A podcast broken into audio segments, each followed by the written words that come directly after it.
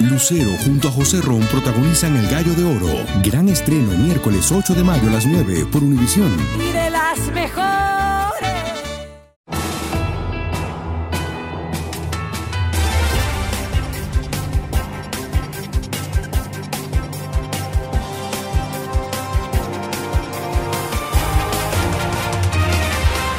Buenas noches, hoy es viernes 17 de noviembre y estas son las noticias más importantes del día.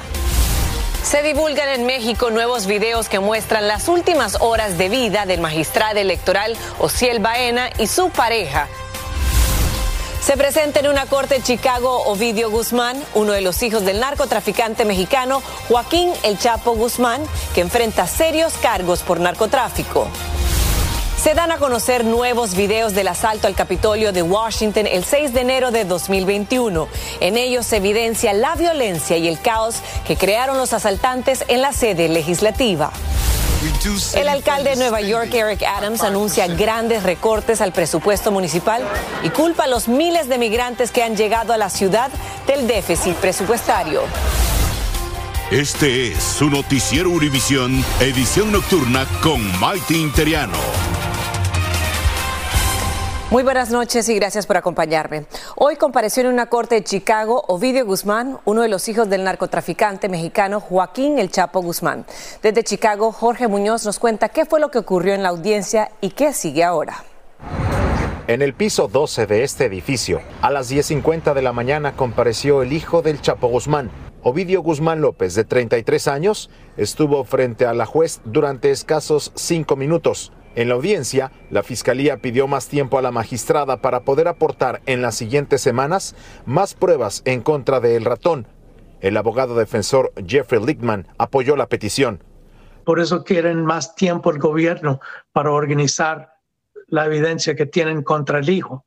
Porque es verdad lo que dices, lo que tienen contra el papá no realmente es evidencia contra el hijo si el hijo no está hablando en las llamadas o no lo pescaron uh, con algo en mano o en medio de un plan para entregar uh, drogas a Chicago o mandar drogas a Chicago. Y tiene que tener grabaciones, ¿me entiendes? Para, para mostrar que él es parte de la conspiración. Dijo que observa pocas posibilidades de que el hijo del Chapo pueda llegar a un acuerdo con el gobierno de Estados Unidos. Por eso no creo que va a haber un acuerdo. Yo creo que este caso, como el caso del papá de él, va a ir a juicio. Por lo pronto, en la audiencia de este viernes, al hijo del Chapo Guzmán se le observó ya otro semblante, tiene la barba más crecida y está notablemente más delgado. Seis agentes Marshalls lo custodiaron en todo momento al interior de la sala de la corte. La próxima vez que se presente en audiencia será el 18 de marzo a las 10 de la mañana el próximo año. Reportando desde Chicago, Illinois, Jorge Muñoz, Univisión. Gracias, Jorge. Y en México, autoridades revelaron videos que muestran al magistrado Jesús Ociel Baena y su pareja horas antes de ser hallados muertos. La fiscalía asegura que estos videos refuerzan la hipótesis de un crimen pasional, pero como nos dice Jessica Cermeño, la familia de Ociel Baena sigue sin creer que ese sea el caso.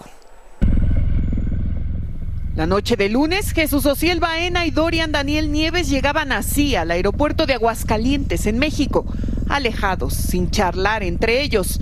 Los videos entregados a Univisión revelan que horas antes de aparecer asesinados, la magistrada electoral y su pareja llegaron de viaje, tomaron su equipaje y luego se dirigieron hacia una camioneta gris que los llevó a su departamento, ubicado en el norte de esa ciudad. Con estas imágenes, la Fiscalía de Aguascalientes sostiene que nadie más entró al inmueble.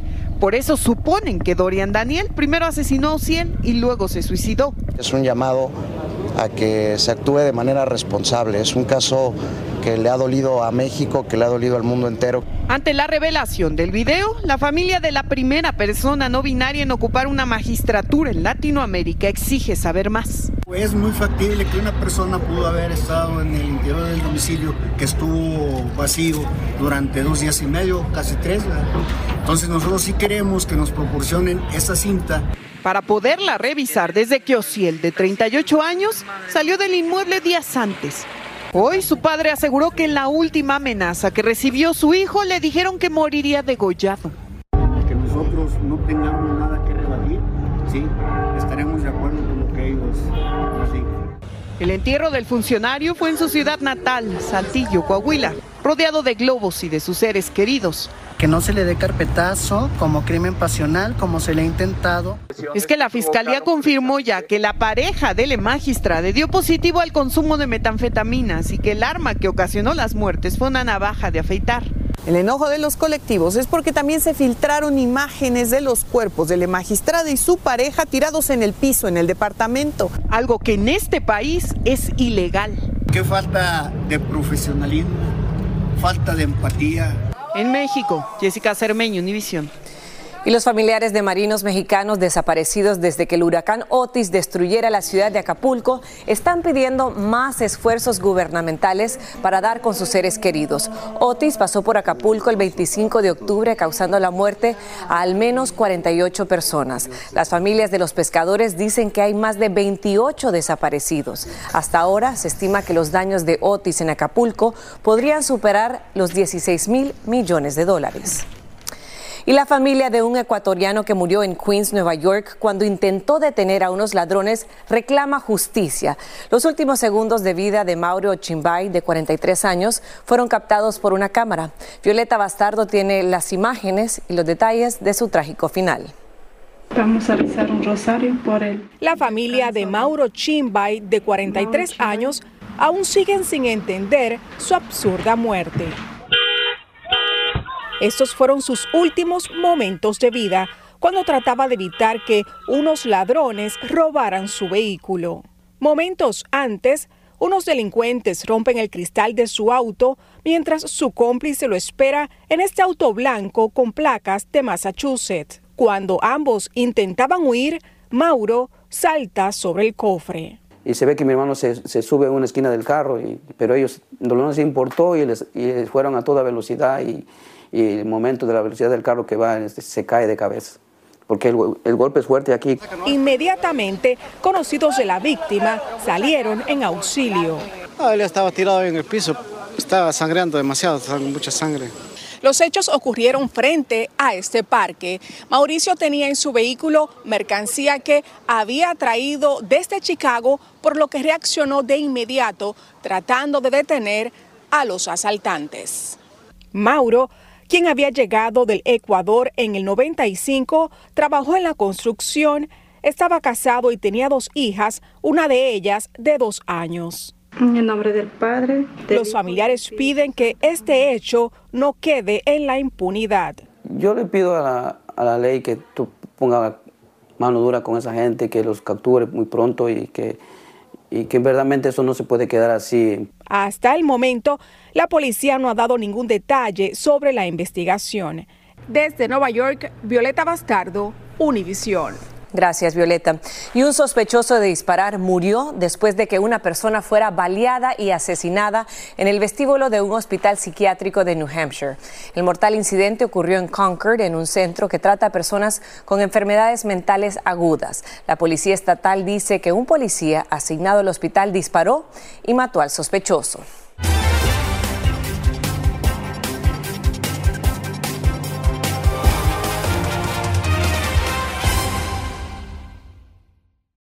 Lucero junto a José Ron protagonizan El Gallo de Oro. Gran estreno miércoles 8 de mayo a las 9 por Univisión. Y de las mejores.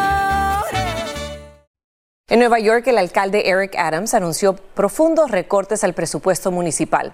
Según Adams, la llegada de decenas de miles de migrantes a la ciudad es lo que ha llevado a los recortes. Pero algunos críticos dicen que son innecesarios y el impacto es peligroso, como nos explica Fabiola Galindo en el siguiente reporte. Viven en barrios en Nueva York desde hace décadas y residentes latinos como Yolanda han visto el crimen aumentar y la calidad de vida bajar, dice. Antes no había tanto ladrón, pero ahora no hay como salir de noche. Hasta las 10 estamos como en otros países que tenemos ahora adentro. Por eso le preocupa qué pasará cuando se implementen los recortes presupuestales anunciados por el alcalde. 5% menos de presupuesto para todas las agencias de servicios públicos, lo que significa menos horas extra para los bomberos, cero contrataciones de policías y menos fondos de educación, entre otros. Hoy, afuera de la alcaldía, el enojo era evidente por parte de varios grupos que protestaron contra los recortes.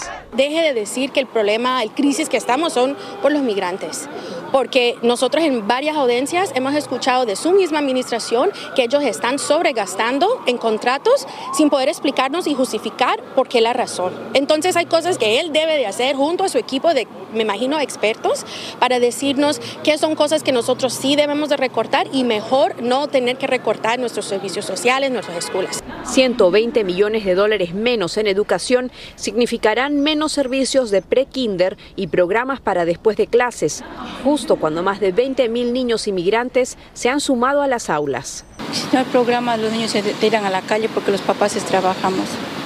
Entonces les, algunos papás les dejan a los niños en la casa, pero los niños no están en la casa, salen a la calle a buscar amistades y ahí es lo que se daña en la juventud. El departamento de policía también se vería afectado, ya que congelarían nuevas contrataciones de oficiales de policía, dejando a la ciudad con 4.000 uniformados menos, una cifra que no se ve desde la década de los 80. Algunos miembros del Consejo Municipal que deberán votar para aprobar o no los recortes ya se están preparando para oponerse al plan del alcalde. En Nueva York, Fabiola Galindo, Univisión. Gracias, Fabiola. El presidente Joe Biden y el presidente mexicano Andrés Manuel López Obrador acordaron trabajar juntos en contra del tráfico ilegal de fentanilo hacia Estados Unidos y en gestionar el creciente número de inmigrantes que buscan cruzar la frontera de forma irregular. Biden y López Obrador se encontraron en San Francisco para participar en la cumbre de cooperación económica Asia-Pacífico. En Washington hubo una protesta pro-palestina en Union Station. Los manifestantes pidieron un alto al fuego en la contraofensiva de Israel contra el grupo terrorista Hamas. La crisis humanitaria en la franja de Gaza escala día a día en medio de los combates y los bombardeos. Legisladores republicanos divulgaron nuevos videos del violento asalto al Capitolio de Washington el 6 de enero de 2021. Danay Rivero nos tiene las imágenes que evidencian el caos que se produjo ese día por los seguidores del expresidente Trump. Nuevos videos del 6 de enero reviven los momentos del asalto al Capitolio tras los resultados de las elecciones presidenciales de 2020.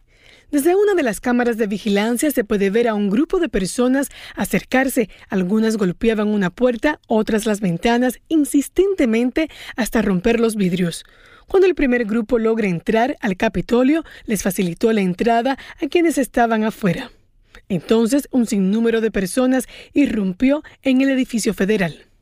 Una vez las autoridades fueron notificadas, se plantaron en las entradas, pero muchos manifestantes comenzaron a forcejear hasta que violentaron su entrada. Los policías pusieron muebles y escudos en una de las ventanas para bloquearla, pero no fue suficiente. Algunos fueron arrestados y esposados en uno de los pasillos de las instalaciones al mismo tiempo que los trabajadores y políticos que permanecían en el edificio eran escoltados por las autoridades para ponerlos a salvo. Mientras otros manifestantes se paseaban pacíficamente ante la mirada de los policías con pancartas y banderas en apoyo a Donald Trump, quien había perdido las elecciones presidenciales. Este otro grupo de personas parecían estar compactadas entre las paredes de uno de los pasillos sin poder avanzar, al mismo tiempo que se produce un humo que al parecer era gas lacrimógeno porque más de uno se cubrió el rostro. Y esta otra cámara de vigilancia del exterior del Capitolio pudo captar a decenas de personas en una de las puertas tratando de entrar. Pero se encontraron con policías bien equipados con escudos que les prohibieron el paso. El comité de la Cámara de Representantes, dirigido por los republicanos, dicen haber hecho público estos videos para que todas las personas en el país tengan acceso a los mismos. Este es el inicio de más de 40 mil horas de material que en los próximos meses se darán a conocer. Regreso contigo. Gracias, Danay. Y el robo de salarios a jornaleros por parte de sus empleadores ha aumentado en los últimos años, sobre todo en California. Desde ese estado, en Pomona, Juan Carlos González nos tiene la historia de uno de estos jornaleros y la importancia de conocer las leyes federales que protegen sus derechos. Trabajar sin recibir sueldo es algo que sucede a muchos jornaleros. Nos hemos dado cuenta que en los últimos dos años el problema de los robos de salario con los jornaleros sigue día con día. Aquí cada semana yo conozco jornaleros que un patrón particular o de una compañía no les pagan. Uno de esos casos es el del señor Hernández, quien dice trabajó unas 750 horas haciendo limpieza en un restaurante. Y lo malo que me dieron fueron como unos 4.500 dólares. Entonces, eh, por motivo de que no me pagaban, pues yo me salí del trabajo. 750 horas a 15 dólares por hora, que es el sueldo mínimo, él debería haber recibido como pago 11.250 dólares. Le decía a la patrona y al patrón que me pagaran, pero decían que, que no tenían dinero. En los últimos meses, en este centro para jornaleros han reportado aproximadamente 30 casos. Nos involucramos y usamos otras estrategias como protestar, el activismo, los medios de comunicación para poder presionar a los empleadores. Pero asegura este líder que debido a la falta de personal en las oficinas de la Comisión Laboral en California hay un rezago significativo y que las quejas tardan mucho en resolverse. Este activista les quiere recordar a todos los trabajadores que se encuentren en los Estados Unidos que independientemente del estado donde vivan o de su situación migratoria, tienen derechos. Hay leyes federales que también te pueden proteger cada hora trabajada tiene que ser hora pagada. En Pomona, California, Juan Carlos González, Univisión. Gracias, Juan Carlos. Y en otros temas, la revista Condé Nast Traveler publicó los cinco destinos con las tarifas más económicas de vuelos alrededor del mundo para este feriado del Día de Acción de Gracias. Y comenzamos con Savannah, Georgia, que ya los boletos del viaje de ida y vuelta están un 22% más baratos que el año pasado a un costo de unos 483 dólares. Seguimos con Budapest, Hungría, que cuesta unos 921 dólares. La ciudad de Dublín, en Irlanda, con un precio de 464 dólares. Le sigue la ciudad de Fort Myers, en la Florida, con un valor de 485 dólares. Y para finalizar, Buenos Aires, Argentina, tiene un costo de 815 dólares. La ex primera dama Rosalind Carter, que padece demencia, ingresó a cuidados paliativos en su casa de Plains, Georgia. El centro Carter hizo el triste anuncio este viernes en nombre de su nieto Jason. La organización sin ánimo de lucro, fundada por el expresidente Jimmy Carter, dice que la familia sigue agradecida por las muestras de cariño y apoyo que siguen recibiendo. El exmandatario Carter, de 98 años, ingresó a un centro de cuidados paliativos en febrero. El fabricante japonés de autos Honda llamó a revisión a unos 250 mil autos por una falla en el motor que podría ser mortal. La falla está relacionada a un cojinete de biela que podría desgastarse y dejar de funcionar. Y eso podría resultar en un incendio o una colisión. Entre los Acura afectados están el TLX y los MDX, mientras los Pilot, Ridgeline y Odyssey encabezan la lista de modelos Honda. Autoridades sanitarias están revisando los embarques de canela de otros países por posible contaminación con plomo. El anuncio se produce en medio de una serie de enfermedades relacionadas con la posible contaminación por plomo en bolsas de fruta y puré de manzana retiradas del mercado de las marcas Wana Banana, Wise y Schnucks. Y este fin de semana asegúrese mirar al cielo para poder disfrutar de un fenómeno astronómico. Se trata de la lluvia de meteoritos leonidas que se producirá durante la madrugada de este sábado. La mejor manera de ver esta lluvia de estrellas es en lugares oscuros que estén alejados de edificios y árboles.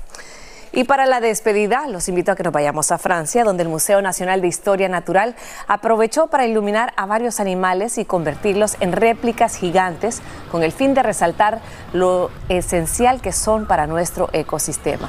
Las esculturas son creaciones originales, iluminadas con bombillos LED de bajo consumo. Están disponibles para que todo el mundo pueda gozar de ellas. Así llegamos al final. Buen fin de semana. Los espero el lunes. Que descansen.